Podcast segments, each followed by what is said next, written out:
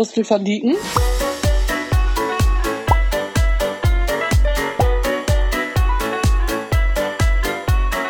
Ja, hallo allen Zuhörern und auch Zuschauern. Ähm, Hallo. das ist jetzt unsere, unser zweiter Beitrag im, im neuen Jahr. Das ist ja noch neu. Ähm, und wir haben heute einen Gast, Frau Professor Dr. Alemzadeh von der äh, Hochschule Rhein-Waal und du bist Professorin für Kindheitspädagogik. Magst du vielleicht selbst noch ein paar Sätze zu dir sagen? Schön, dass Ja. du da bist erstmal. Wir freuen uns ganz doll, dass wir heute zu dritt dieses Gespräch machen. Dankeschön. Ja, auch von mir ganz herzliches Willkommen und äh, ich freue mich auch sehr auf diese neue Reihe, über die wir ja gleich noch was berichten werden. Und ähm, ja, wenn wir so mitten reinsteigen, ist das eines der Highlights aus dem letzten Jahr. Neue Netzwerke, neue Kooperation und ähm, neue Ideen, die wir hier gemeinsam umsetzen werden. Genau. Und ich komme, wie gesagt, aus dem Bereich der Kindheitspädagogik und ähm, bilde sowohl Studierende aus, die Kindheitspädagogik studieren, bin aber auch schon seit vielen Jahren in der Fort- und Weiterbildung von pädagogischen Fachkräften tätig. Genau, und falls ihr euch wundert, warum wir äh, uns jetzt äh, duzen, Mayan ähm, und äh, ich arbeiten momentan auch zusammen. Ähm, also äh, sie hat mich dazugeholt an die Hochschule Rhein-Waal. Da unterrichte ich gerade ähm, ein, äh, per Zoom einen ein, äh, Fernkurs, kann man so sagen, ne? zum Thema Dokumentieren und Filme und Fotos erstellen.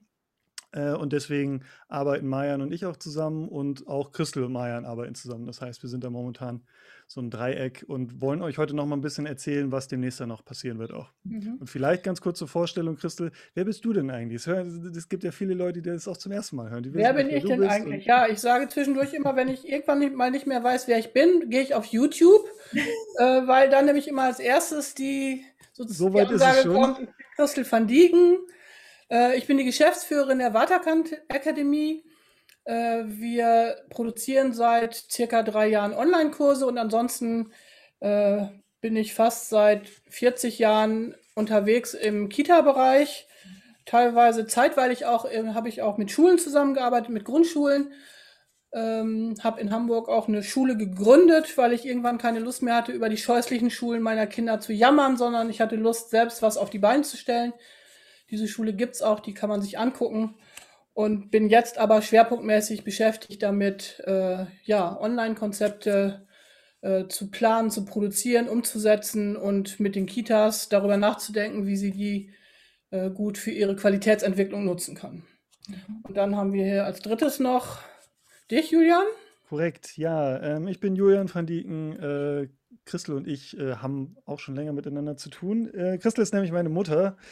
Äh, und wir arbeiten seit, wie lange arbeiten wir jetzt zusammen? Seit zehn Jahren? Noch länger? Ja, Weil wir mindestens. irgendwann festgestellt haben, dass wir auch zusammen arbeiten können. Also ich bin eigentlich gelernter Filmemacher und Fotograf, also kein Pädagoge. Ich bin der einzige Nicht-Pädagoge hier in der Runde. Allerdings habe ich jetzt seit über zehn Jahren, so richtig stimmt das auch nicht mehr, weil ich eigentlich die ganze Zeit auch mit Medienpädagogik zu tun habe. Das heißt, ich ähm, überlege seit vielen Jahren, wie kann gute Bildung online funktionieren, habe äh, ganz viel E-Learning produziert. Das hat 2012 schon angefangen mit MOOCs, Massive Open Online Kurse.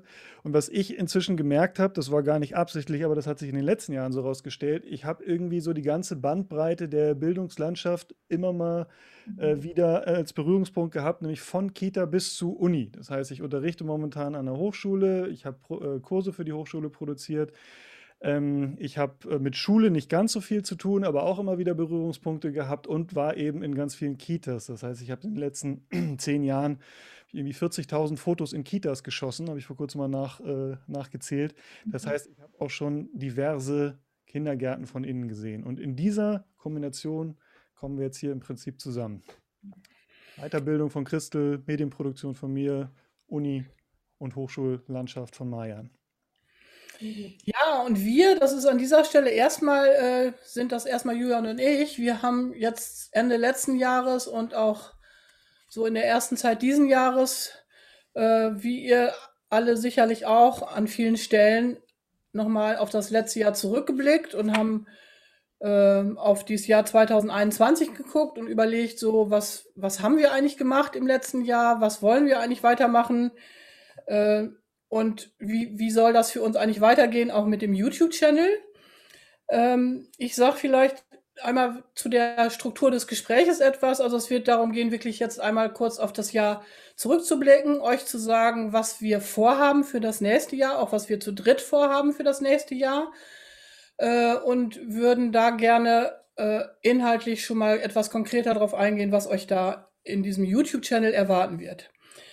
Äh, ich fange mal bei dem Jahr 2020 an. Also wir haben in der Waterkant Akademie äh, haben wir unsere Plattform fertiggestellt, unsere Lernplattform. Wir haben äh, insgesamt neun Kurse online gestellt. Wir haben inzwischen fast 3000 User seit dem April letzten Jahres gewonnen, die mit diesen Kursen arbeiten äh, und kriegen viele Rückmeldungen darüber. Äh, ein Großteil meiner Arbeit besteht darin, Träger und Kitas darin zu beraten, ähm, diese Kurse als Blended Learning Konzepte zu nutzen. Das heißt also immer die Verbindung zu machen zwischen Präsenzlernen und Online-Lernen. Wobei auch mit dem Präsenzlernen es ja inzwischen nicht mehr so einfach ist in den Kitas, denn die können sich ja teilweise auch kaum noch in Teams treffen. Aber das war so ein Schwerpunkt und auf dem YouTube-Channel, alle, die uns kennen, äh, haben das ja mitverfolgt. Wir haben inzwischen ähm, zehn Waterkant Weeklies Neun produziert. Und der zehnte Ja. kommt noch. Aber zehn haben wir schon produziert, nur der Genau. zehnte ist sozusagen noch nicht online gegangen. Wir wollten die zehn voll machen. Ja, und haben uns dann so am Ende des Jahres überlegt, wollen wir das eigentlich weitermachen? Ist es das, was wir weitermachen wollen?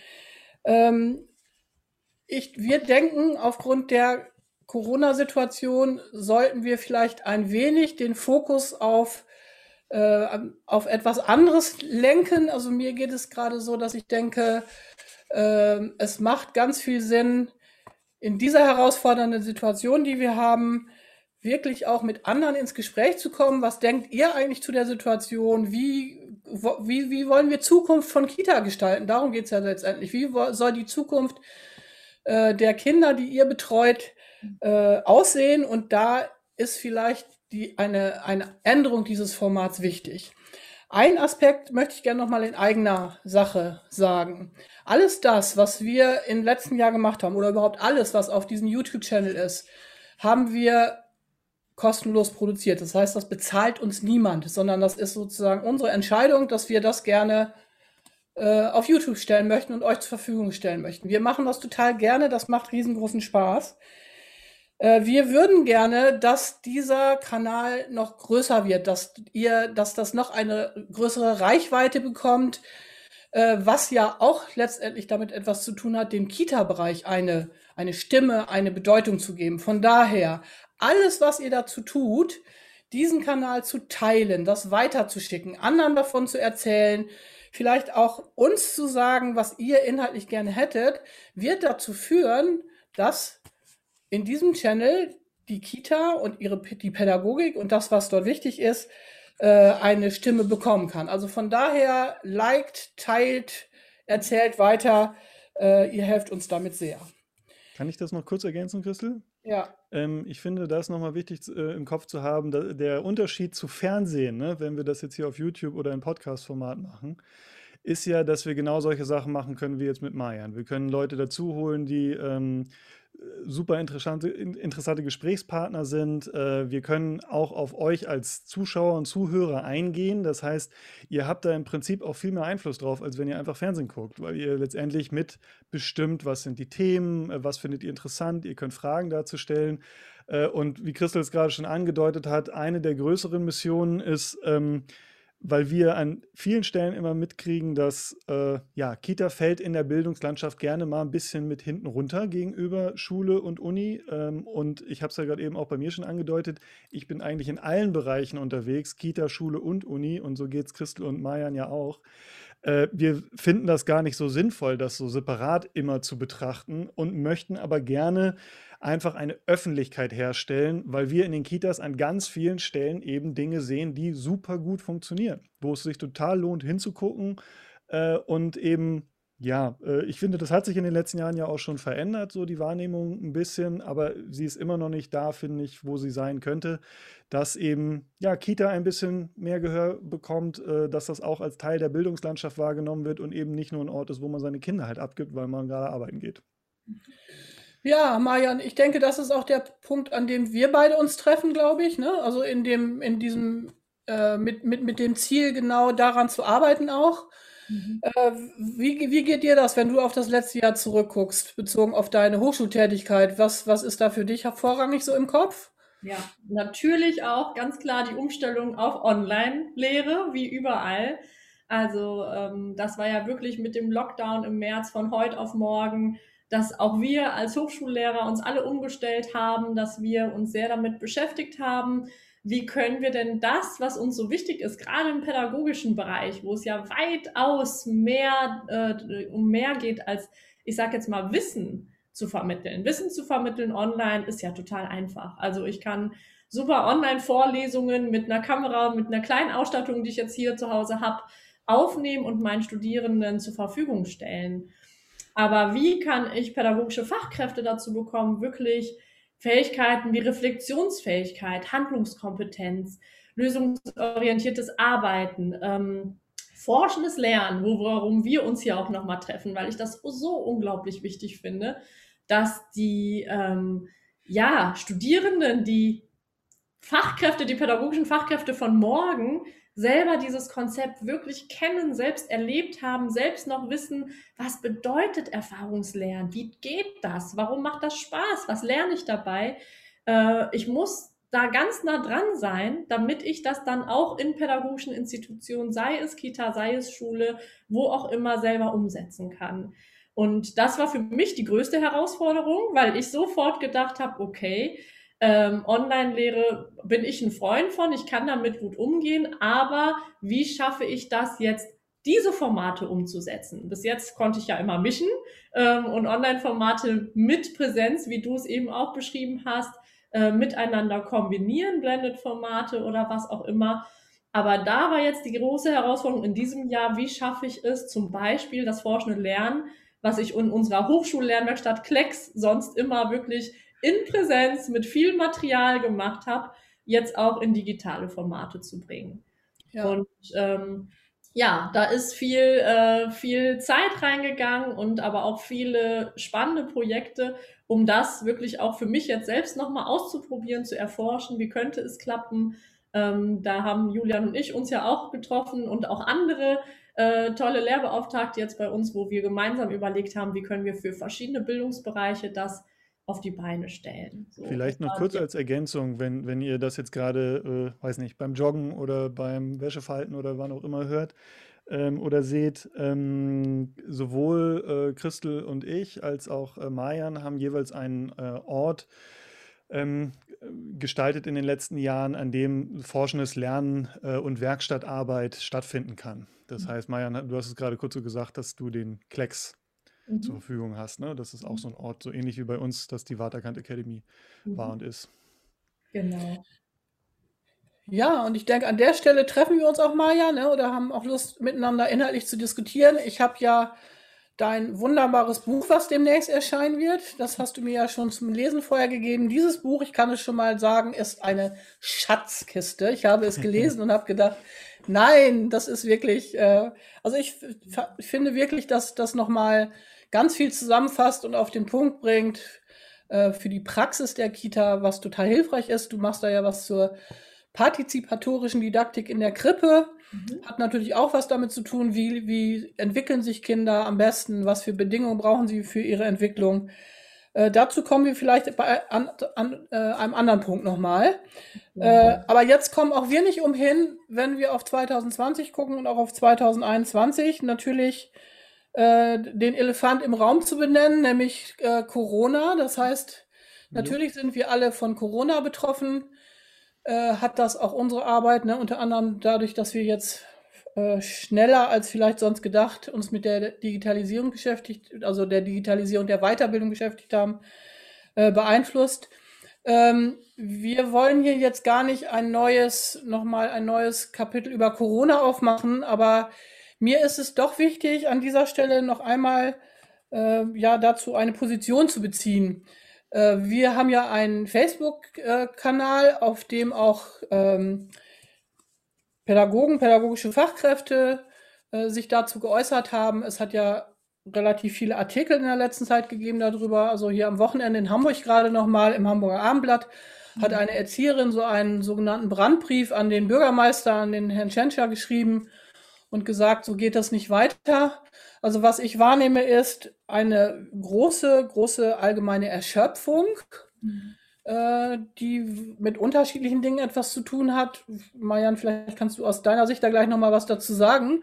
Mhm. Äh, was ich, was aus meiner Sicht wichtig ist äh, zum Thema Corona. Ich denke, äh, die Corona zeigt an dieser Stelle, ich finde wie an vielen anderen Stellen auch, wie ein Brennglas, wenn wir auf Kita gucken, welche gesellschaftliche Wertschätzung Kita hat. Äh, das hatten wir im vorigen Punkt ja auch schon. Ich denke, für mich stellt sich die Frage, warum wird Kita und Schule da unterschiedlich behandelt? Warum ist, geht, wird davon aus oder wird so gehandelt, dass die Schulen Fernunterricht machen und in, in den Kitas wird davon ausgegangen und dann noch auf dem Rücken von Eltern und Erziehern ausgetragen, weil die Bestimmungen total äh, undifferenziert sind, äh, wer denn jetzt sein Kind in die Kita zur Betreuung bringen kann oder nicht.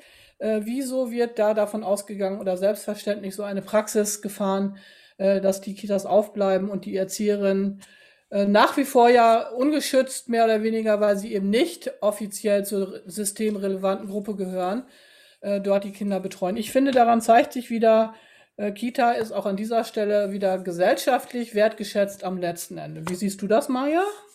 Oder wie schätzt du das ein?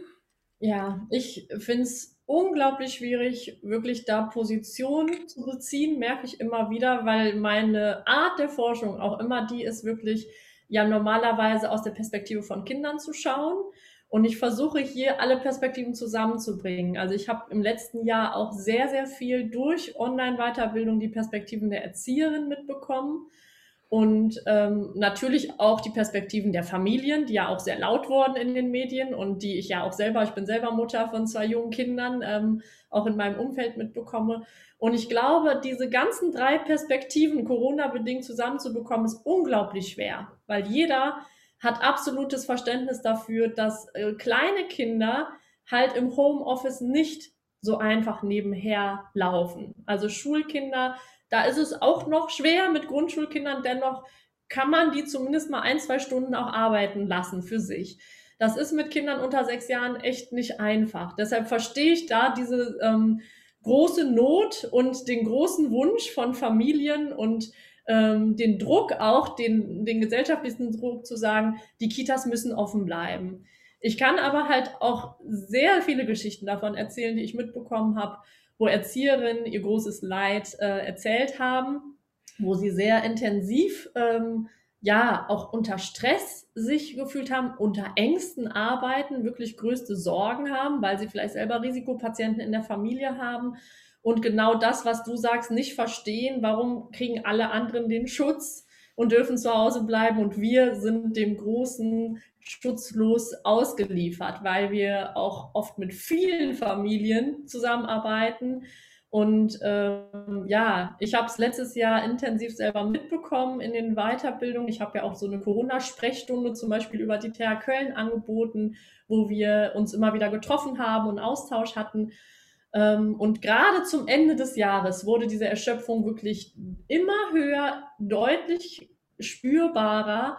Und man hat einfach gemerkt, dass das System Kita, was eigentlich schon seit Jahren vollkommen überfordert ist, wo wir seit Jahren durch wissenschaftlichen Studien wissen, die Personallage ist nicht gut genug, wir sind viel zu schlecht aufgebaut, der Personalschlüssel ist viel zu niedrig und ähm, zum Ende des Jahres wurden halt immer mehr Fälle, kamen in den Kitas vor, immer mehr Corona-Fälle. Das bedeutet, es ist natürlich viel mehr Personal ausgefallen. Es gab viele Menschen in Quarantäne, auch viele Erzieherinnen. Und das System war, ist und war kaum noch tragbar. Also das spüren wir ganz, ganz deutlich. Und ähm, wie man da jetzt rauskommt, das ist wirklich die große Frage, weil halt jeder da was anderes braucht. Die Eltern, die trotzdem arbeiten müssen und die irgendwie ihre Kinder gut auf aufgehoben fühlen wollen. Und das finde ich aber ganz schwierig. Also wir wissen ganz klar, und das finde ich auch wichtig, realistisch zu bleiben. Wir sehen im Moment, ist Kita keine Bildungseinrichtung mehr. Da haben wir viel für gearbeitet, um da hinzukommen. Und durch die momentane Lage sind wir ganz klar wieder auf den Status der Betreuung zurückgefallen. Und das finde ich ist ganz wichtig, dass wir das sehen einfach und auch damit ähm, klarkommen, wie, wie geht man damit um. Ja, aber ihr merkt, es fällt mir sehr schwer, da eine klare Position zu beziehen, weil jede Perspektive was anderes braucht. Und sobald man Position bezieht, äh, muss man sich auf die Seite einer, einer dieser Gruppen stellen. Ne? Du kannst im Prinzip ja fast noch eine vierte Ebene dazu nehmen. Ne? Du hast jetzt gesagt, Erzieher, Eltern ähm, Kinder. und die Kinder. Mhm. Und im Prinzip ist hier die vierte Ebene eigentlich auch noch äh, die Politik. Das heißt, äh, ich glaube, ich kann für uns alle drei sprechen, äh, weil wir auch im, im, Vorgespräch überlegt haben, so wie, wie redet man darüber? Ähm, wir sind alle drei keine Freunde von äh, einfach loszupöbeln und mal so ein Statement in den Raum zu setzen, sondern sind eigentlich auch seit Jahren in unserer Arbeit immer bemüht zu gucken, wie kann etwas funktionieren, wie kann das konstruktiv angegangen werden, wo kann man sich Best-Practice-Beispiele angucken. Das Problem jetzt gerade ist ja aber, wir sind einfach in einer Situation, die ist gerade überhaupt gar nicht Best Practice. So. Und da ist es, glaube ich, fast auch ein Hohn. Und das ist auch der Grund, warum Christel und ich jetzt überlegt haben, wie machen wir das jetzt mit den Waterkan Weeklies, wo es ja um Inspirationen und Tipps für den Alltag und so geht. Das ist zwar einerseits hilfreich, aber wir merken an ganz vielen Stellen, das ist gerade gar nicht angesagt. So, momentan sind die Leute froh, wenn sie überhaupt gerade gerade ausgucken können. Ne? Das ist ja schon ohne Corona so. Wenn ich irgendwo hingehen will, wo mir zehn Leute ohne Hand vor den Mund ins Gesicht husten, dann ist das auch zu normalen Zeiten eine Kita. So, mhm. und das hat sich natürlich jetzt immer noch nicht geändert. Und ähm, wir haben, Christel hat es gerade schon angedeutet, wir haben eine Facebook-Gruppe, die heißt Waterkant Werkstattpädagogik und da haben wir jetzt so ein, zwei Mal versucht, so ein bisschen so ein Stimmungsbild einzufangen. Das ist natürlich nicht repräsentativ. Äh, da sind jetzt so über 1000 Leute drin. Da gab es so ungefähr 30 Antworten, aber zumindest so ein bisschen ein paar Auszüge. Ähm, und da ist es auch so. Da sind nicht alle so drauf, dass sie sagen, okay, alles ist äh, komplett Sodom und Gomorra und schrecklich, aber die Stimmung ist schon sehr deutlich erschöpft. Also es sind viele Leute dabei, die sagen, ja, äh, ich versuche ja immer das Gute zu sehen, aber es ist gerade einfach echt scheiße. So, und es wird richtig anstrengend. So, ich habe äh, die Stimmung im Team ist äh, schlechter geworden. Wie du schon sagst, Marian, das große Problem, es geht um Betreuung und nicht um sinnvolle Qualität der Bildung. So, da sind wir momentan absolut nicht. Äh, Riesenproblem ist natürlich bei mhm. allen Kitas, die offen arbeiten, die müssen auf einmal wieder in Gruppen zusammen sein. Ähm, und das heißt, die Stimmung ist schon sehr deutlich erschöpft und müde. Und man kann sich ja halt an der Stelle wirklich fragen, so warum sitzen wir alle zu Hause äh, und versuchen mit niemandem Kontakt zu haben. Und dann ist das in den Büros und in den Kitas und teilweise in den Schulen so, dass dann da auf einmal 20 Menschen zusammen in einem Raum sind. So, mhm. was, was ist da so die Idee dahinter? Welchen, welchen Sinn macht das? Und ähm, das merkt man halt ganz stark momentan auch in den Gesprächen bei uns mit den Kitas und äh, mit den Eltern. Und äh, nur das als letzten Aspekt noch, ähm, die Schwierigkeit ist ja, deswegen habe ich die Politik als Ebene da noch, noch mit reingebracht, ist ja auch mhm. immer sehr einfach irgendwie was zu fordern und zu sagen, die machen das alles scheiße. Mhm. Äh, aber ich äh, stelle mir dann noch vor, was ist denn die sinnvolle Entscheidung jetzt gerade? Also wie, was trifft man jetzt äh, für eine Regelung, damit du genau diese vier mindestens Bedürfnisebenen unter einen Hut kriegst, weil natürlich macht es Sinn, auch zu überlegen, wie können die Eltern unterstützt werden, was ja eine Unterstützung ist, wenn mein Kind jetzt gerade nicht zu Hause ist. Aber momentan ähm, ist es einfach so, wenn man das lange so weitermacht, dann zermürbt man letztendlich das ganze System und das kann eventuell viel schwierigere Folgen haben als das, was jetzt gerade passiert. Das ist zumindest so mein Eindruck. Mhm.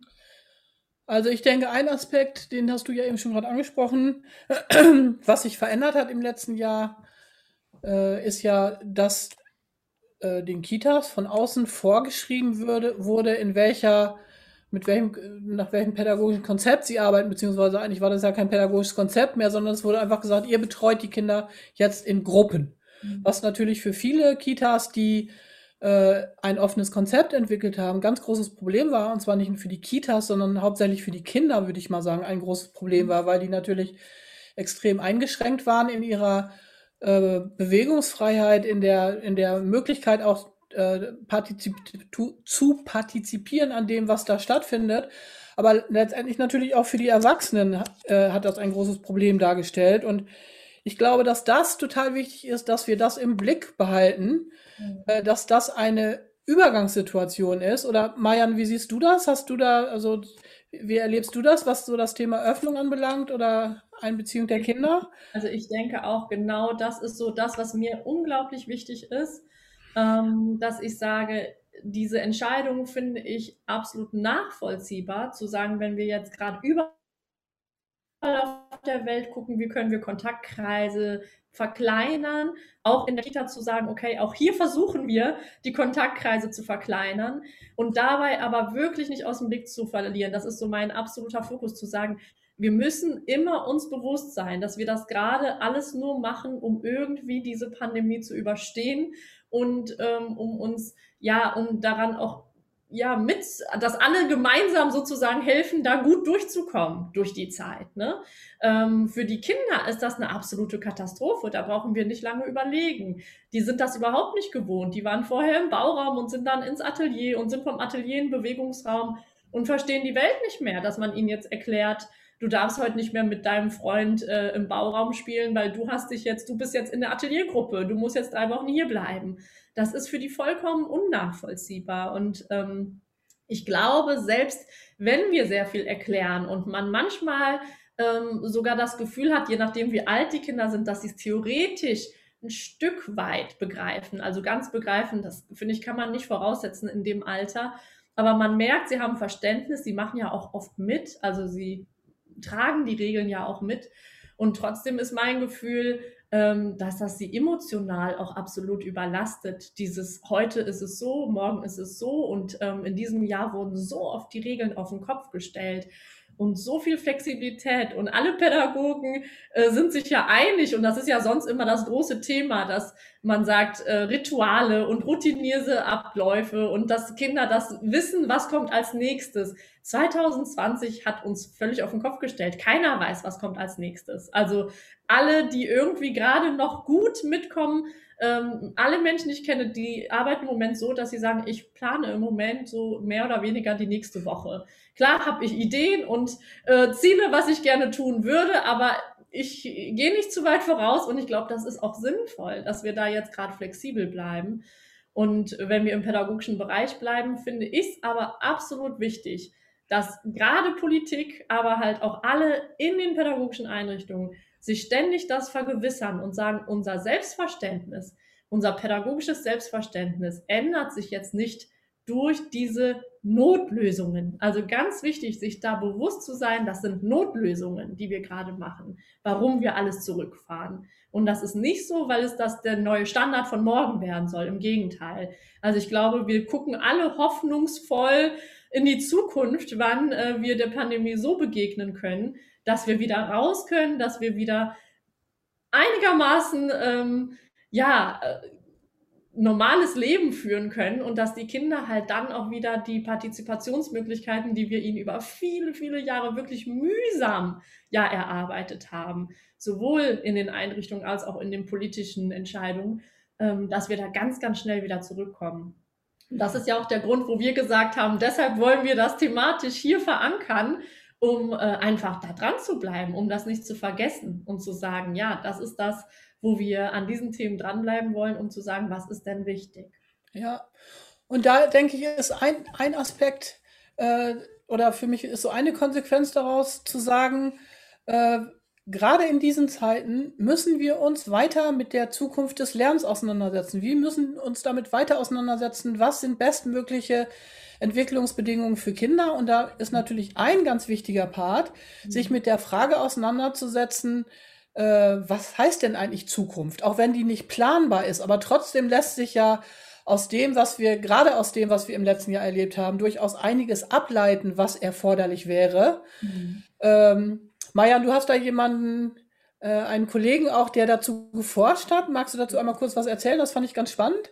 Ja, ähm, Professor Dr. Ulf Ehlers ähm, das fand ich auch ganz spannend. Der hat ein Forschungsprojekt zum Thema äh, Next ähm, Skills, also Future Skills. Und ähm, da geht es so ganz stark darum, dass er sich auch nochmal angeschaut hat mit einem Forschungsteam ähm, und zwar vor fünf Jahren, nicht jetzt mhm. Corona-bedingt ganz aktuell, sondern vor fünf Jahren haben die sich schon auf den Weg gemacht zu sagen, wie wird eigentlich unsere Welt von morgen aussehen? Und ähm, ich finde, dass seine Studie jetzt durch das letzte Jahr 2020 einfach nochmal unglaublich an Relevanz gewonnen hat, weil er eigentlich sehr vieles da schon vorausgesehen hat, was jetzt im letzten Jahr stattgefunden hat. Und er hat sich halt viel damit beschäftigt, er hat mit vielen Organisationen zu dem Thema gesprochen. Was glaubt ihr, was brauchen denn die Menschen von morgen, die ihr gerne einstellen würdet? Was für Kompetenzen brauchen die? Und ich glaube, das macht total Sinn und da bin ich gut im Gespräch und äh, würde mich freuen, wenn wir Ulf Ehlers dann auch für eines unserer Gespräche hier bald gewinnen würden, ähm, dass wir uns gemeinsam mal anschauen, was sind denn diese Future Skills? Und diese Future Skills, ähm, die gehen ganz, ganz nah, finde ich, sind sehr gut verknüpfbar mit dem, was wir hier anstreben, wenn wir über Werkstattpädagogik reden, dass Kinder wirklich in Werkstattarbeit Dinge tun können, dass sie wirklich selbst Ideen entwickeln, dass sie Dinge ausprobieren, dass sie Probleme lösen, dass sie kommunizieren miteinander, aber auch mit den Erwachsenen Ideen teilen, Neues entwickeln. Und genau in diese Richtung gehen diese Future Skills. Es geht immer weiter weg von, wir geben etwas vor, wie ja leider, leider immer noch sehr viele Bildungseinrichtungen, sei es Kita als auch Schule, äh, arbeitet, viel mehr hin zu, wir brauchen flexible Menschen, die mit Problemen, die wir heute noch gar nicht kennen, umgehen können. Und um das zu erreichen, brauchen wir natürlich Menschen und Kinder, die einfach das von Anfang an lernen, die einfach von Anfang an lernen, wenn ich ganz viel Zeug habe, wie kann ich damit was Tolles kreieren? Wenn ich ein Problem habe, wie kann ich dieses Problem lösen, ohne dass wir ihnen immer irgendwas vorgeben in Form von Arbeitsblättern, in Form von fertigen Aufgabenstellungen. Und ähm, wenn wir das dann noch zusammenbringen, zum Beispiel mit Digitalisierungskompetenzen, da haben wir alle deutlich gesehen, wie wichtig diese geworden sind. Und wir können, also kann ja keiner die Augen davor verschließen. Da werden wir ja nicht mehr zurückgehen, sondern noch viel stärker in diese Richtung gehen. Da kann Julian, glaube ich, gut noch gleich anknüpfen und was zu erzählen, warum das so wichtig ist, ähm, dass zumindest Schüler, denke ich, auch da schon sehr gut vorbereitet werden und unsere Studierenden. Also wir merken da ja auch in der Hochschullehre, das ist nicht ähm, so, dass alle das sofort können. Also das ist, das, äh, und ich glaube gerade da, und da würde ich jetzt mit abschließen und dann hoffen, dass, äh, dass wir Ulf Ehlers selber auch gewinnen, ähm, er setzt halt auch weitere Kompetenzen wie Reflexionskompetenz, ethische Kompetenzen. Das finde ich so unglaublich wichtig, weil diese ganze Digitalisierungsdebatte natürlich auch unglaublich viele neue Fragen aufwirft. Diese ganzen Dinge, die kommen werden, künstliche Intelligenz, all das das braucht Menschen, die ethische Kompetenzen haben, die Stellung beziehen können. Und wenn wir das schaffen, in Kita schon quasi die Grundsteine dafür zu legen, dass wir solche Menschen ausbilden, die wirklich diese ethischen Haltungen haben, die mitdenken, die nicht mitlaufen, sondern mitdenken und mitentwickeln, dann haben wir, glaube ich, unsere Ziele erreicht. Und das ist das, wo ich gerne dran arbeiten würde, dass wir es schaffen, äh, das meinen wir so unter die unter Zukunft des Lernens, dass wir dahin kommen, unsere Gespräche damit zu inspirieren und auch mit anderen Menschen, die auch in diese Richtung denken, gemeinsam zu überlegen, was können wir dafür tun, um so eine Zukunft miteinander zu gestalten. Ja, und dazu finden wir es, finden wir es spannend, wirklich auch unterschiedliche Menschen einzuladen, mit denen ins Gespräch zu kommen, äh, freuen uns auf Kommentare von euch natürlich, auf Diskussionen vielleicht in unserer Facebook-Gruppe. Äh, ich würde gerne einen Hinweis nochmal geben, rückblickend auf das Jahr 2020 und vielleicht auch nochmal wieder in die Zukunft blickend im Jahr 2021. Maja, du hast gerade schon über Digitalisierung gesprochen. In der, äh, ich würde an der Stelle erstmal über die Digitalisierung, mein, ich meine jetzt mit, wenn ich über Digitalisierung spreche, die Nutzung digitaler Medien in der Aus- und Weiterbildung. Damit haben wir ja nun relativ viel Erfahrung gemacht. Und wenn man mal so guckt, was hat sich auch an, an Gutem entwickelt durch diese für uns alle so schwierige Situation, dann ist das für mich zum Beispiel ein Aspekt, der an vielen Stellen wirklich ja absolut Fahrt aufgenommen hat, dass Kitas sich plötzlich damit auseinandersetzen, wirklich äh, erstmal überhaupt die Werkzeuge äh, zu beschaffen, die man dafür braucht, ne? was ja manchmal schon anfängt dabei, dass man überhaupt WLAN in seiner Kita hat mhm. äh, sich mit den rechtlichen Bedingungen auseinandersetzt und so weiter. Und da äh, geht es mir so, dass ich denke, es ist schon toll. Also ich habe zum Beispiel speziell in Hamburg äh, eine Zusammenarbeit mit einem, mit einem großen Kita-Träger, die sich entschlossen haben, auf den Weg zu machen, wirklich äh, Online-Angebote, also unsere Online-Angebote auch für die Weiterentwicklung ihres Trägers zu nutzen, für die Weiterentwicklung ihres Trägers zur Werkstattpädagogik. Und äh, da geht es mir so, dass ich denke, ich finde das unglaublich beeindruckend, mhm. mit was für, also wenn ich mir da überlege, wie die Situation im letzten März war und wie es heute ist. Also ich hatte gestern gerade noch mal eine Videokonferenz, hatten Julian und ich eine Videokonferenz mit fast 50 Erzieherinnen, die jetzt alle unsere, die Zugänge zu unseren Online-Kursen haben und wir wollten so eine, so Hinweise geben, wie nutzt man die, also technisch und inhaltlich. Und da geht es mir immer wieder so, dass ich dann denke, wie selbstverständlich da inzwischen auch diese Möglichkeiten von Videokonferenz, von Beratung über, äh, über Online-Beratung genutzt werden. Und äh, da geht es mir selbst auch so. Ich mache ja auch nicht seit äh, 20 Jahren Online-Kurse und Fortbildung, sondern ich bin an der Stelle ja, ich habe zwar, glaube ich, einen kleinen Zeitvorsprung in der Produktion von Online-Kursen, aber so in dem Live-Setting mache ich das ja auch im Prinzip erst seit seit letztem Jahr. Und da muss ich sagen, dass ich das auf der einen Seite in hohem Maße anstrengend finde, weil es einfach dieses Medium viel an Energie auch schluckt und auf der anderen Seite immer wieder erstaunt bin, wie wahnsinnig kreativ man sein kann, was für tolle Möglichkeiten es gibt und ich auch immer wieder äh, Möglichkeiten finde, und das können wir vielleicht zwischendrin ja auch zusammen machen, wie man genau dieses Werkstattprinzip auch online leben lassen kann. Weil darum geht's ja auch. Ne? Also zu sagen, auf der einen Seite ist das natürlich die Grundlage, muss das die Grundlage in der Kita-Pädagogik sein, aber auch in der, in, in der Erwachsenenbildung macht es natürlich total viel Sinn und auch in der Online-Lehre äh, zu überlegen, wie das geht. Und dafür, glaube ich, braucht man viele Leute, die ihre Kompetenzen zusammenschmeißen und sagen, wie geht das und wie kann man das machen und was braucht man dafür.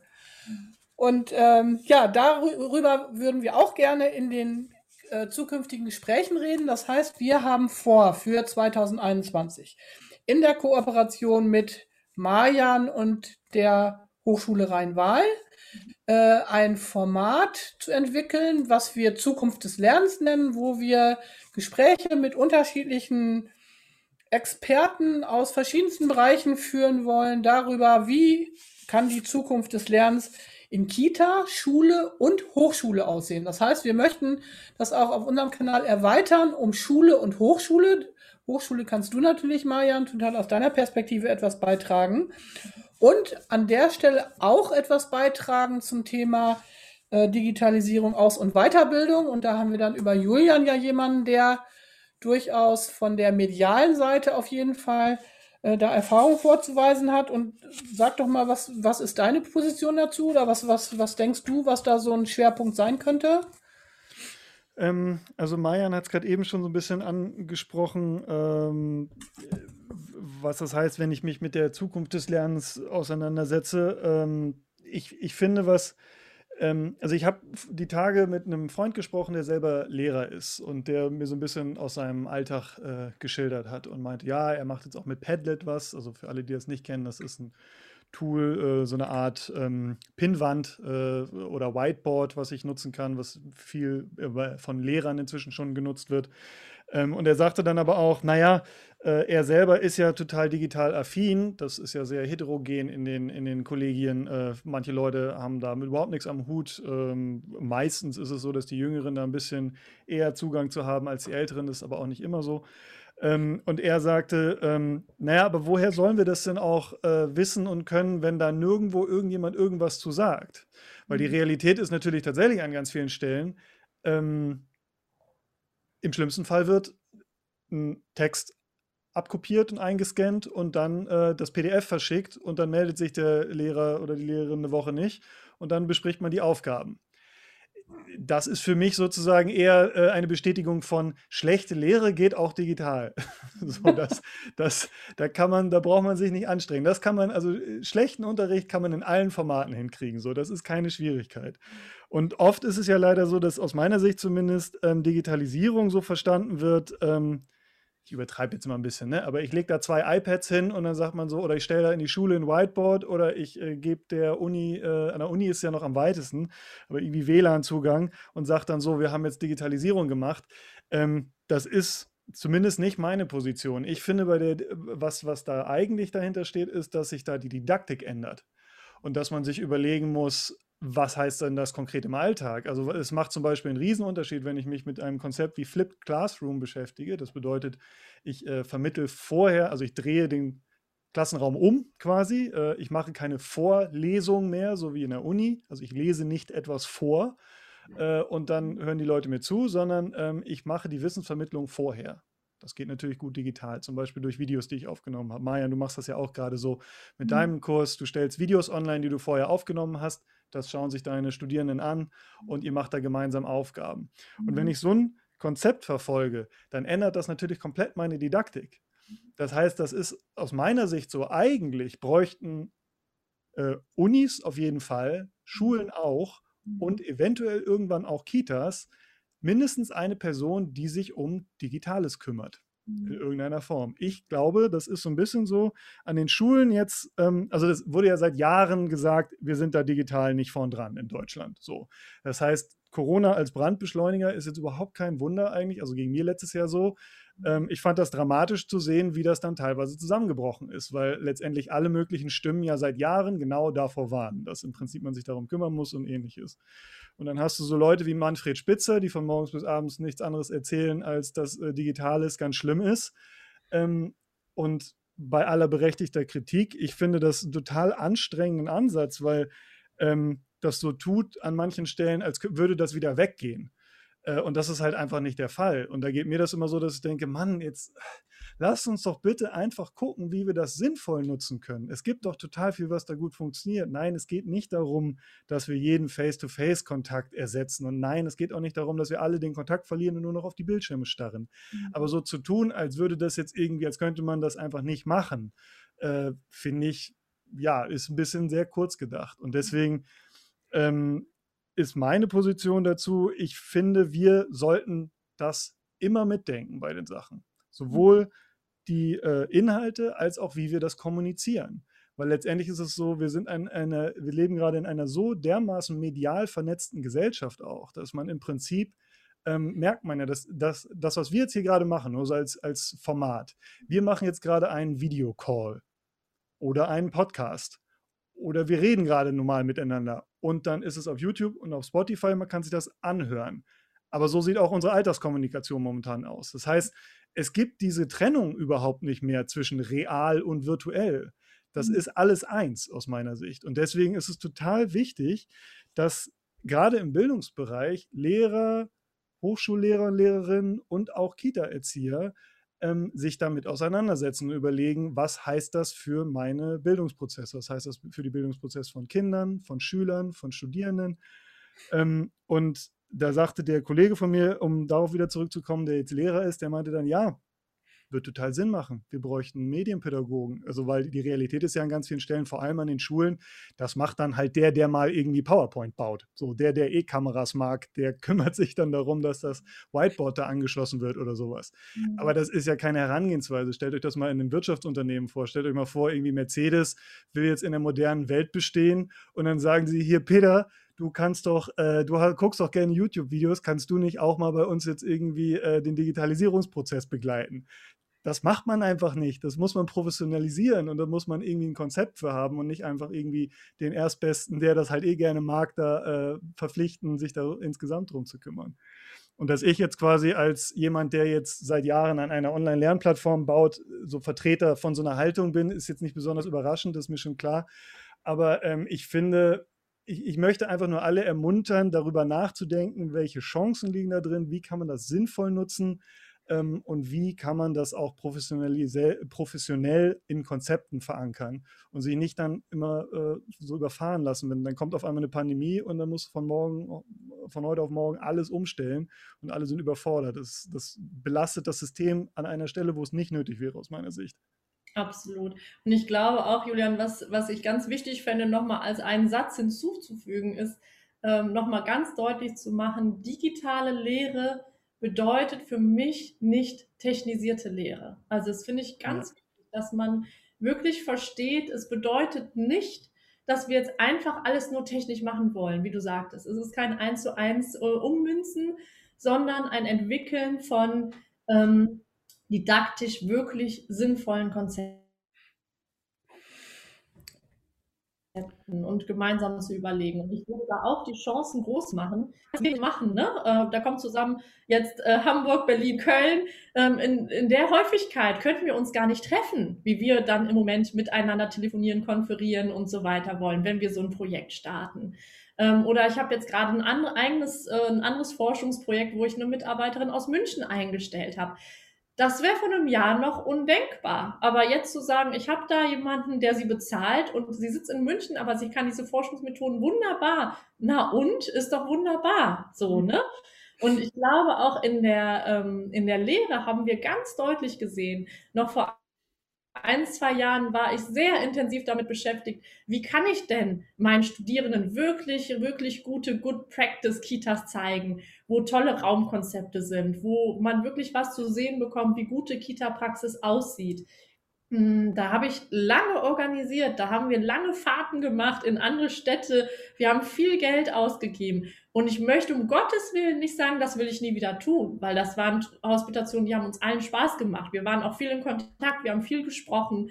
Ähm, aber das jetzt zu ergänzen, im Moment ersetzen wir es ja, weil es nicht anders geht. Aber in Zukunft das einfach zu ergänzen und zu sagen, hey, wenn ich jetzt gerade hier über naturwissenschaftliche Bildung spreche, und ähm, es gibt da eine Kita in Hamburg, die ist total klasse und hat so einen tollen Naturforscherraum zum Beispiel eingerichtet. Dann in Kleve, wo ich sitze, sagen zu können, ich zeig euch das mal. So, ne?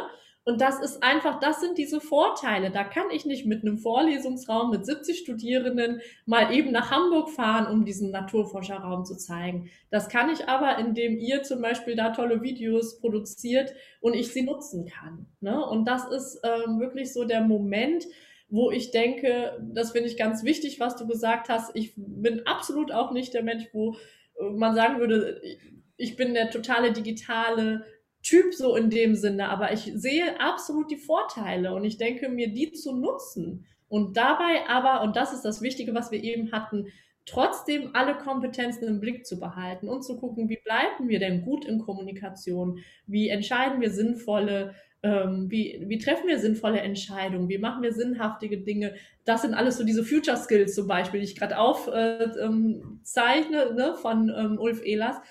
Und wenn wir die in Kombination bringen, dann sind wir, glaube ich, dieser Diskussion einen Schritt voraus. Ich glaube, die Diskussion, die jetzt gerade wir angedeutet haben, ist die Diskussion von gestern. Darum geht es gar nicht mehr, sondern zu gucken, wie kriegen wir das sinnvoll miteinander verknüpft und mit einer Haltung. Und da ist dann gerade auch bei Pädagogen diese Haltung ja sehr wichtig, damit wir ähm, da einen guten Weg gehen und einen sehr menschlichen Weg gehen, trotz dieser ganzen Digitalisierung. Also das nicht aneinander sozusagen in den Weg zu stellen, sondern zu gucken, wie kriegen wir das alles miteinander gut verwoben. Das wäre mein Anliegen. Also ich denke zum Beispiel, ein, ein Aspekt, der, der mir in, in der letzten Zeit ganz besonders aufgefallen ist, wo ich gedacht habe, das ist ein unglaublicher, ein unglaublicher Vorteil von, von der, der Nutzung digitaler Bildungsangebote, äh, dass ich denke, teilweise habe ich einfach mehr Zeit in mhm. der realen Auseinandersetzung mit den, mit den Kollegen, mich über bestimmte Dinge auseinanderzusetzen. Ich sage mal ein Beispiel. Oder, oder andersrum. Ich erlebe das häufig, dass, dass Ref, äh, Fortbildungsreferenten, die noch wenig Berührung mit äh, Online-Kursen haben oder On Online-Konzepten, eher so die Befürchtung haben, nee, wenn ich jetzt mein eigenes, wenn ich das jetzt online stellen würde, das, was ich sozusagen inhaltlich vertrete, dann nehme ich mir ja meine eigene Arbeit weg. Dann will ja keiner mehr mich in Präsenz haben und dann haben die das ja alles schon gehört und kennen das alles schon. Meine Erfahrung ist so, es ist genau andersrum. Ich habe die Möglichkeit, inhaltlich, und das denke ich, habe ich dann ja in der Kita, in der Ausbildung und das habe ich in der Schule und das habe ich dann auch in der, in der Hochschule, habe ich die Möglichkeit, äh, das Konzept forschenden Lernens so aufzubereiten, dass Menschen damit lernen können, sage ich mal. Und dann kann ich aber selber überlegen, was davon sozusagen ist wirklich der Aspekt der Wissensvermittlung und der kann auch einer sein dafür, ne, da können die Kollegen dann selber entscheiden, wann nutzen sie den, wie wollen, ne, also äh, wiederholen sie das dreimal oder reicht es auch, das einmal zu hören oder hören sie sich bestimmte Sachen vielleicht auch gar nicht an. Und ich aber als diejenige, die dann in Präsenzphasen dazukommt oder teilweise dann auch in Live-Online-Situationen, äh, weiß dann, dass alle sozusagen mit einem bestimmten Inhalt gearbeitet haben, auf den kann ich mich beziehen und habe Zeit, zum Beispiel viel mehr für Auseinandersetzungen zu, für, zu bestimmten Themen oder für eine Differenzierung oder für eine Vertiefung. Und das geht mir im Moment gerade so, dass ich denke, das ist an manchen Stellen eine totale Bereicherung, weil ich wirklich einfach viel mehr Zeit habe, mich inhaltlich zu vertiefen in der Fortbildungszeit, wobei das natürlich für die Kollegen heißt, dass sie die Zeit, in der sie diese Online-Kurse bearbeiten, die haben, haben die natürlich zusätzlich. Aber ich glaube, dass das insgesamt als Prozess wesentlich intensiver miteinander verknüpft werden kann und deswegen auch effektiver oder nachhaltiger sein kann. Und für mich ist so der Schlüssel von allem, und da ist es dann letztendlich egal, ob das analog oder digital ist. Also digital ist im Moment einfach eine größere Herausforderung. Aber der Schlüssel für mich ist die Frage, wie können wir jetzt in der Erwachsenenbildung den Menschen Erfahrungslernen ermöglichen? Mhm. Wie können wir forschendes Lernen ermöglichen? Wie geht das? Weil ich denke, das ist die Voraussetzung, das muss ich als Erfahrung gemacht haben, um das dann auch in der Kita, in der Schule oder später vielleicht auch in der Hochschule wirklich äh, real als eine Form des Lernens den Kindern zu ermöglichen. Mhm. Ähm, und das finde ich ist eine große Herausforderung, aber eine, die ganz viel Spaß macht. Also ich habe zum Beispiel, ich, erzähle mal ein Beispiel, was ich gemacht habe, äh, wobei ich immer dabei bin, zu versuchen, so hybride Formen zu finden. Ich finde es ja total wichtig, ähm, dass man sich immer wieder daran erinnert, wie war das eigentlich, als ich selber Kind war. Ich glaube, die bio biografische Selbstreflexion, die Kompetenz, äh, das zu reflektieren und auch zu nutzen für das Berufsfeld, Ne, muss ich dir nicht erzählen, aber ist, glaube ich, einer der wesentlichen Qualifikationen, die ich brauche. Und äh, ich habe vor kurzem so als Einstieg für ein, äh, für ein Team, was sich eben auf den Weg machen will, äh, das so gemacht. Ich hab, die haben alle ein Päckchen bekommen von mir. Und dieses Päckchen packen hat total Spaß gemacht, weil ich nämlich, ich bin nämlich selber so eine Sammlerin und Jägerin und das macht mir immer richtig Spaß zu überlegen überlegen, was könnte man denn gebrauchen, um einen Kindheitskasten herzustellen. Meine Idee war nämlich, dass die Kollegen sich erinnern sollen an eigene Kindheit, an Spielorte der Kindheit, vielleicht an nur eine einzige Situation, die total toll war in ihrer Kindheit, wo sie heute noch glänzende Augen wenn, kriegen, wenn sie darüber erzählen würden. Und das natürlich in einem zweiten Schritt dann auf Kita-Praxis zu beziehen oder auf Kindheit heute. Und jetzt haben die also alle ein Päckchen von mir gekriegt, wo lauter Materialien drin waren, von denen ich dachte, ich Christel van Dieken dachte, die könnte man brauchen, um so eine Kindheitsszene in einem Kasten zu gestalten. Ähm, dann habe ich den noch geschrieben vorher, ihr dürft das nicht auspacken vorher, ihr müsst es zulassen, das Päckchen, geschlossen lassen, das Päckchen, weil erst wenn wir uns online treffen, dürft ihr das auspacken. Dann gibt es eine Zeit, wo ihr das auspacken könnt. Das hat natürlich schon so ein bisschen so einen Weihnachtseffekt gegeben, ne? Von, bin, mal, bin mal gespannt, was da drin ist in dem Päckchen. ja, und dann also äh, habe ich so eine kleine ähm, Reise gemacht, sozusagen, gedankliche Reise in die Kindheit und die Kollegen haben dann so solche Kästen gestaltet. Und äh, waren alle, also es, es war wirklich unglaublich, was da innerhalb von anderthalb Stunden entstanden ist. Für mich ist das so ein Punkt, wo ich gedacht habe, diesen Part, den muss ich selber tun. Weil das, ich, ich kann natürlich auch darüber erzählen, aber ich glaube, die, das zu gestalten hat nochmal eine ganz andere Bedeutung, als nur darüber zu erzählen. Mhm. Und ein Beispiel, es war ein Kollege dabei, das hat mich so beeindruckt. Der hat, der hat eine, der hat so gerne Fußball gespielt früher, ne? Und dann hat er in seinem Schuhkarton, also wir hatten alle Schuhkartons, hat er in seinem Schuhkarton ein Fußballfeld gestaltet, liebevollst mit so grünem Boden gemacht und so weiter, das richtig aufgemalt. Und dann gab es am Rand dieses Fußballfeldes, gab es eine, ein Geländer Und dann hat er über dieses Geländer ein kleines Handtuch gelegt, weil er, weil das sein Handtuch war, was er früher immer mitgebracht hat, was Mama ihm gegeben hat, damit er dann beim Fußballspielen das gebrauchen kann. Mhm. Und dieser Kollege, der war, als er dann, das ging dann natürlich darum, hinterher darüber zu erzählen ne, und das zu, zu überlegen, was das heißt der war richtig gerührt, als er darüber erzählt hat. Also man merkte so, dass das ging ihm relativ nah, weil natürlich über diese Gestaltung diese Situation nochmal wieder hm. äh, erinnert worden ist und, und er emotional berührt war, ne? Was wir alle wissen, wir lernen am besten dann, wenn wir emotional berührt sind. Mhm. Und da denke ich, äh, solche hybriden Formate sind ja auch möglich, ne? dass ich auf der einen Seite auf der Ebene kommuniziere. Und da haben nämlich alle zu mir gesagt, das war total toll, dass wir anderthalb Stunden Zeit hatten, ganz alleine in meiner Wohnung, weil die waren ja in ihren, im Homeoffice, in Ruhe das zu gestalten. Und mal, wann, wann hat man das denn? Wann hat man die Situation, äh, so, äh, sich dafür wirklich Zeit zu nehmen. Und das ist ja in der realen Fortbildung auch nicht so. Da bin ich dann mit 20 in einem Raum. Und das andere war, dass man natürlich wunderbar reflektieren konnte an diesem Beispiel, was das eigentlich bedeutet, wenn solches Material vorausgewählt wird. Weil ich hatte jetzt natürlich die Situation, das war ja sozusagen meine Assoziation Ne? Das, was ich gedacht habe, was man gebrauchen könnte, um so einen Kindheitsgasten zu bauen. Das kann ja aber sein, dass, wenn ich dir das geschickt hätte, Marian, du hättest da reingeguckt und gesagt, oh nee, was hat die denn da reingepackt? Ich brauche da was ganz anderes dafür. Aber das war ja jetzt auch nochmal. Halt bestimmt hättest, dass ich mir dann genommen hätte, was ja, ich ja. gerne hätte.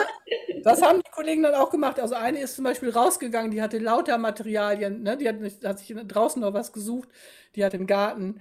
Ja. Einer hat sogar von ihrem Balkon was runtergeholt, ne, weil sie natürlich auch die Naturmaterialien brauchten. Aber ich denke, so das ist sowas, wo ich merke, dass mir das selber ganz viel Spaß macht, zu überlegen, wie kann das, was, was wir immer definieren als Kriterien der Werkstattpädagogik, des forschenden Lernens, wie kann das analog und digital leben? Darum geht es, finde ich. Und wie können Menschen dazu eine Erfahrung, also wie können Menschen dazu Erfahrung machen? Auf jeden Fall. Und das ist das total gut. Wir haben das auch ähnlich jetzt in einem äh, der Praxisprojekte wirklich gemacht, dass ich für die Studierenden zum Beispiel so Kisten gepackt habe. Äh, dann gibt's irgendwie die Kugelbahnkiste, die haben irgendwie ein paar Studierende bekommen, die Licht- und Schattenkiste, weil es natürlich bestimmte Dinge gibt, die man nicht zu Hause hat, wenn man nicht eine Lernwerkstatt hat. Oder die könnte man sich für viel Geld besorgen. Aber das finde ich auch ganz wichtig, dass wir den Aspekt der Bildungsgerechtigkeiten, gerade wenn es um Kita und Schulen geht, immer im Kopf haben, dass ich nicht voraussetzen kann, dass jetzt die Eltern mal eben losziehen und für die Kinder das alles besorgen. Ne? Und das war ähnlich, dieser Effekt, dass die da ihre Kisten abgeholt haben und sofort ins produktive Tun gekommen sind. Mhm.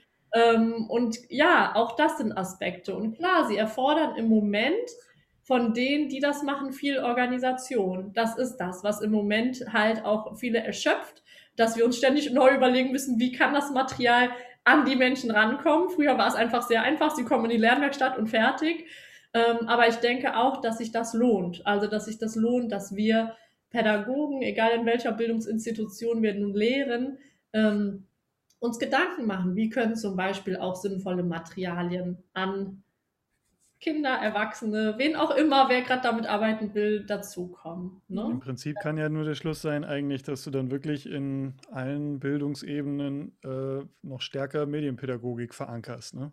Mhm. Also, dass man sich dann überlegt, äh, dass man, also, dass, dass man entweder da eine Person zu hat vielleicht oder dass man dann noch stärker Weiterbildung zu macht oder ähnliches. Also eine andere Freundin von mir, die ist ähm, Förderschullehrerin und die sagte auch, bei ihr ist natürlich das Problem, dass die teilweise ähm, einfach Kinder hat, die sind also ähm, physisch nicht in der Lage, jetzt WhatsApp-Aufgaben zu lösen oder ähnliches. Mhm. Das heißt, die äh, brauchen ganz starke Unterstützung von den Eltern, die dann teilweise gar nicht da ist oder ähnliches.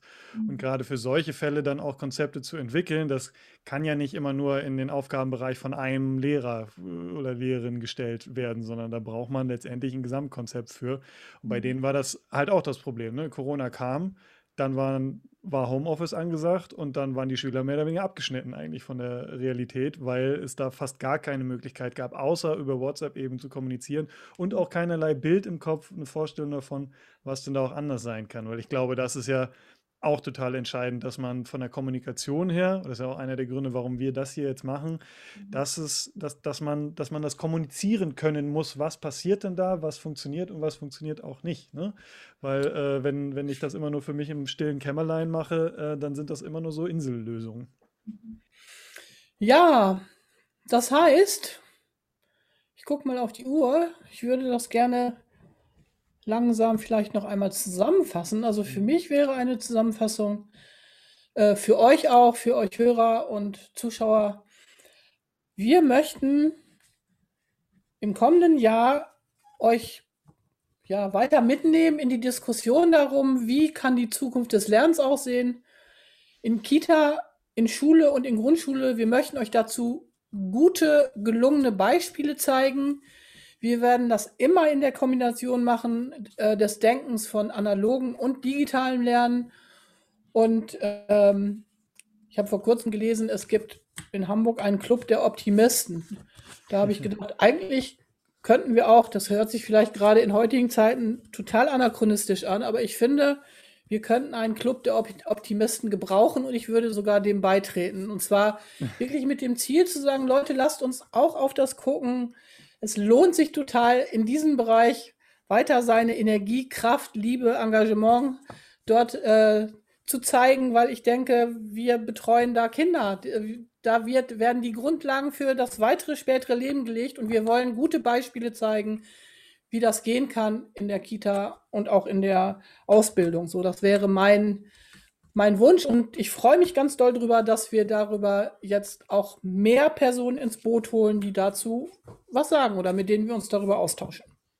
Genau, ich denke, das ist ganz wichtig oder das ist auch nochmal der, der spaßige Teil dabei. Wir würden euch gerne auf diese Reise mit einladen. Wir haben jetzt äh, Anfang 2021 ähm, und ähm, ja, ich finde das persönlich auch immer ganz interessant, sich anzugucken, wie das bei anderen Projekten wächst. Ihr könnt euch das ja auch bei dem YouTube-Kanal jetzt mal an, anschauen, wie geht das weiter. Wir werden, also die Idee ist eben, mehrere Gäste da äh, zu haben, mit denen wir uns austauschen können, äh, von denen ihr auch weiterhin lernen könnt und äh, Praxisbeispiele bekommen könnt, weil das, was wir ja auch gerne mal kombinieren wollen, mit wir meine ich jetzt tatsächlich uns drei, ist so diese Verbindung von Theorie und Praxis. Ne? Also ähm, Waterkant steht ganz für ganz stark dafür, für wie setze ich ähm, die Konzepte tatsächlich im Alltag um. Also dass man wegkommt von der Ebene, ja, es wäre schön, Folgendes zu tun, sondern zu sagen, nein, ganz konkret könnt ihr diese fünf Dinge tun. So, das ist äh, dadurch möglich. Ähm, und Mayan äh, hat ja auch äh, diese Verbindung, dass sie durch die Praxisprojekte immer äh, versucht, Theorie und Praxis zu verbinden. Und ähm, wir möchten euch gerne auf diese Reise einladen. Guckt ein bisschen mit zu, wie dieser Kanal äh, sich entwickelt und was äh, die Gäste inhaltlich zu sagen haben. Und wir freuen uns natürlich über Feedback. Das heißt, hatten wir am Anfang schon angedeutet, ähm, wir möchten gerne nicht einfach nur äh, ja, immer Selbstgespräche führen quasi, sondern äh, wir freuen uns, wenn ihr Fragen und Anregungen habt. Das heißt, da haben wir momentan zwei Möglichkeiten für. Ihr könnt entweder ähm, wenn ihr das hier auf YouTube jetzt hört oder guckt, könnt ihr hier in den Kommentaren äh, was dazu schreiben. Äh, wir gucken uns die auch an. Äh, oder eben schon ein paar Mal zur Sprache gekommen, diese Facebook-Gruppe Waterkant Werkstattpädagogik. Ähm, ich packe die Links auch nochmal am Ende hier in das Video, dass ihr seht, wo ihr darauf zugreifen könnt. Und auch Mayan hat sehr viele Ressourcen online, die ihr euch gerne anschauen könnt.